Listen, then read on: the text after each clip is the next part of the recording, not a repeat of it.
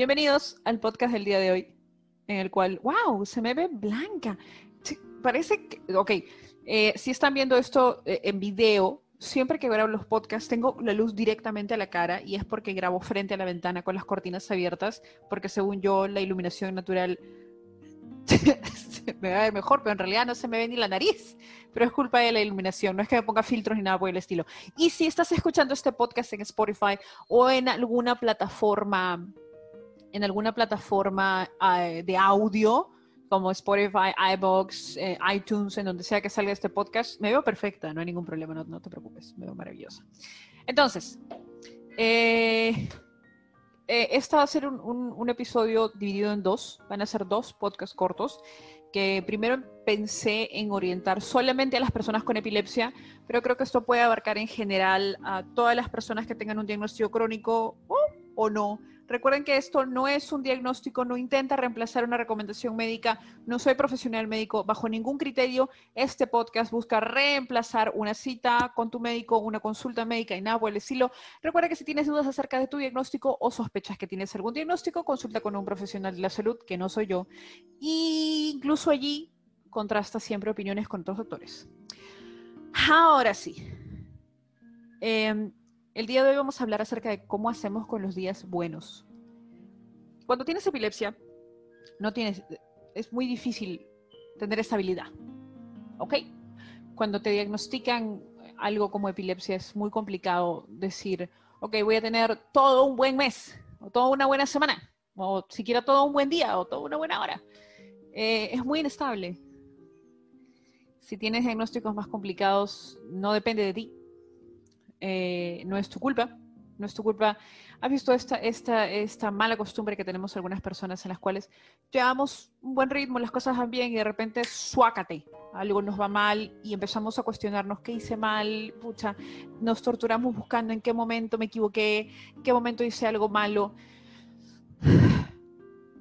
Algo que te enseña y que todavía estoy aprendiendo, los los diagnósticos como el que tengo, es a que no es tu culpa, y voy a repetir esto cada podcast, y no existe nada malo para provocarte la crisis o la convulsión o el mal momento en general. En el caso de las personas con epilepsia, nadie va por allí provocándose crisis en la vida, nadie va por allí provocándose episodios. ¿Alguna vez han conocido algún paciente que haga eso? No, jamás. De la misma manera, eh, los momentos en los cuales te sientas mal respecto a tu diagnóstico, sea que tengas un diagnóstico convulsivo, neurológico, psiquiátrico, psicológico, lo que sea, no necesariamente, no, no es culpa tuya, nadie tiene culpa de tener un diagnóstico, no es algo que nos provocamos. Eh, y los días eh, suelen complicarse bastante. ¿Cómo hacer? Con los días malos? ¿Qué hago con el día en el cual no puedo levantarme de la cama? ¿Qué hago con el día en el cual no puedo recordar las cosas bien? ¿Qué hago el día en el cual quiero levantarme de la cama con todas mis fuerzas, pero no me da? Simplemente no puedo. Hay, hay algo que, que suele venderse como una respuesta fácil. No, sí puedes. No, no, no, en serio, no puedo porque estoy convulsionando y no importa cuánto ponga de mi parte, no voy a poder. Respeta el no puedo,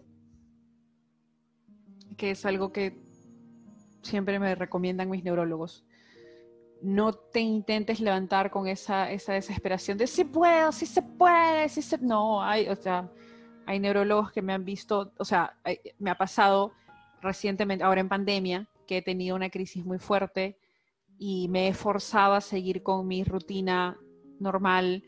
Y, y, uno de mis doctores me ha visto en redes sociales subiendo una foto y me dice, te me recuestas en este momento, ¿qué estás haciendo subiendo esto? Anda, duerme.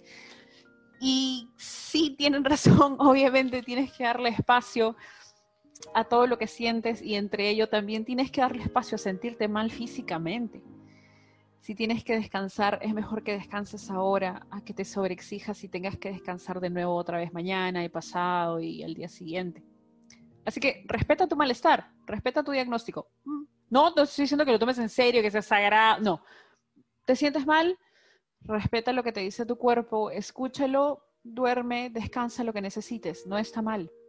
Cada caso varía, cada caso varía. Yo tengo la suerte y el privilegio de trabajar desde casa. Soy profesora de inglés, soy profesora de idiomas, soy traductora, soy intérprete, así que puedo trabajar desde mi casa y no tengo mayor problema. Estoy en la oficina, trabajo, me siento mal, voy a descansar un momento. Pero este privilegio no lo tiene todo el mundo. Ni siquiera lo tiene la mayoría de personas con mi diagnóstico, ni siquiera la minoría. Soy un caso excepcional de privilegio y yo soy consciente de eso. Pero también soy consciente que los días en los cuales me siento mal, creo que son muy similares para todas las personas que compartimos diagnóstico. Es ese día en el cual tu diagnóstico te deprime los efectos posteriores a los episodios te deprimen. Los episodios previos te deprimen. Y los días malos se superan, o al menos yo los supero. No estoy diciendo que funcione para todos, pero yo los supero con cosas que me gustan. Tengo muchos hobbies, muchas aficiones. No sé si podrán ver en la parte de atrás. En el caso de que estén viendo esto en video, estoy sentada frente a la cámara y atrás mío hay un gran librero que tiene en la parte de arriba muchos juegos de mesa que incluso salen de la pantalla, que he coleccionado, he comprado, me han regalado con el tiempo. En la parte de abajo tengo una pequeña colección de juguetes, tengo una, pequeña consolita portátil para jugar juegos antiguos, más juegos de mesa, claquetas, muchas, una claqueta de, de cine, esa es para hacer acción, que utilizo para mis clases. Tengo muchísimas cosas para colorear y para pintar. Estas son cajas de plumones, cajas de crayolas, cajas de plumones, cajas de colores, unas cosas de Sailor Moon, plastilina, libros. Abajo hay muchos libros. Eh, tengo muchas aficiones, muchos hobbies, porque me hacen sentir menos sola cuando estoy sola. Eh, nadie siente lo que yo siento nadie siente mi diagnóstico. Por lo tanto, hay un tema de soledad muy marcado. Pero los hobbies me dan tibieza dentro de mi soledad. Nadie tiene por qué entender por lo que yo paso, nadie tiene que sentir exactamente por lo que yo paso. No pasa nada si no lo entiendes, no pasa nada si no lo sientes, no pasa nada si no lo entiendes, no pasa nada si no sabes cómo reaccionar. Pero yo decido crear espacios en los cuales me siento bien haciendo otras cosas. Me siento bien grabando podcast, me siento bien eh, comprando juguetes. me gustan mucho los programas antiguos, así que veo muchos programas antiguos, películas antiguas, veo animes, eh, leo mucho, me gustan los juegos de mesa. Antes jugaba juegos de mesa con mis alumnos, ahora un poco complicado jugar juegos de mesa. Eh, leo mucho, siempre estoy eh, leyendo artículos, leyendo libros, leyendo revistas. Em, me gusta escuchar podcasts, me gusta leer cosas, me gusta ver animes, ver películas, ver series, aprender cosas nuevas. Estoy constantemente tratando de aprender cosas nuevas em, porque me llenan, porque me hace feliz.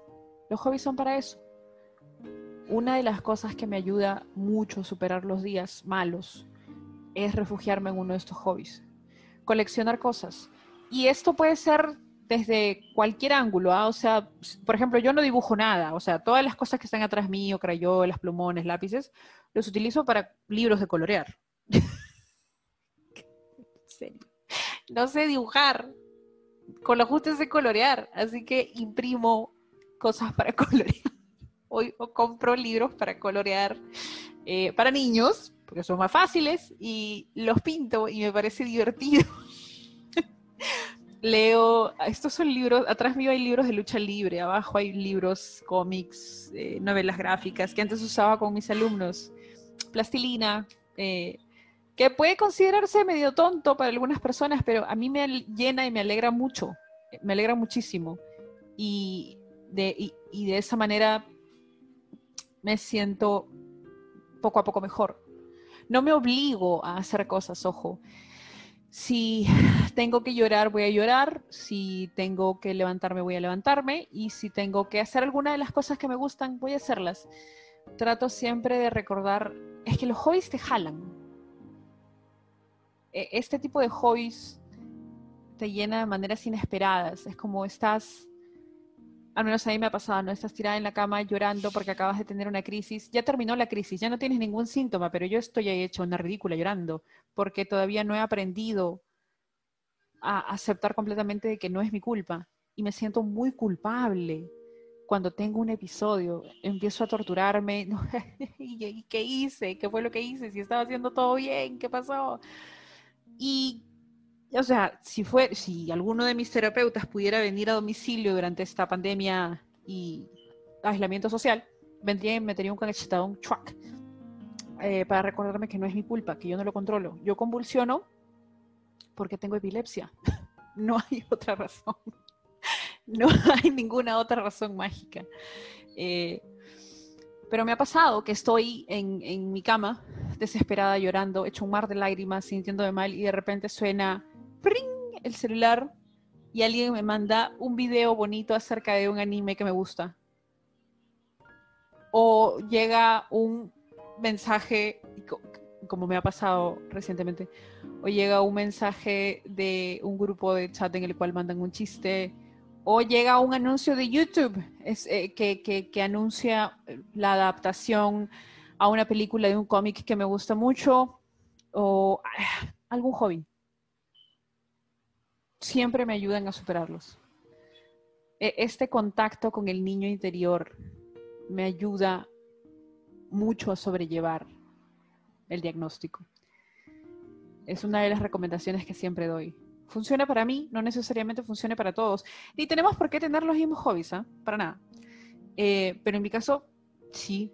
Ah, he vuelto a los videojuegos, pero como saben, no puedo jugar mucho tiempo. Eh, trato de hacerlo por lapsos cortos. Si juego videojuegos por mucho tiempo, voy a tener dolor de cabeza y eventualmente voy a tener una crisis, así que no puedo estar prendida de un PlayStation, no puedo estar prendida de una consola, pero me doy ratos y ratos. Aparte, ah, hay juegos muy buenos ahora y por desgracia son justamente los más sobreestimulantes, como Fall Guys, que ha salido, es un juego maravilloso. Eh, pero trato de jugarlos por espacios muy cortos, solamente como que para sentir la adrenalina y de ahí dejarlo y luego volver a retomarlo cuando me sienta mucho mejor. Eh, pero si alguien dibuja, si alguien toca un instrumento, si alguien canta, si alguien baila. ¡Wow! Todas esas cosas que yo no hago, artísticas. Hmm. Los hobbies te ayudan mucho. La conexión con, con mi niña interior es la que me ha permitido sobrellevar los malos días. Hoy podría haber sido un día malo, pero me ha alegrado mucho refugiarme en mis hobbies y estoy aquí grabando por eso. Así que eso es lo que les puedo decir acerca de los días malos. Eso es todo por el día de hoy. Nos vemos en el siguiente podcast.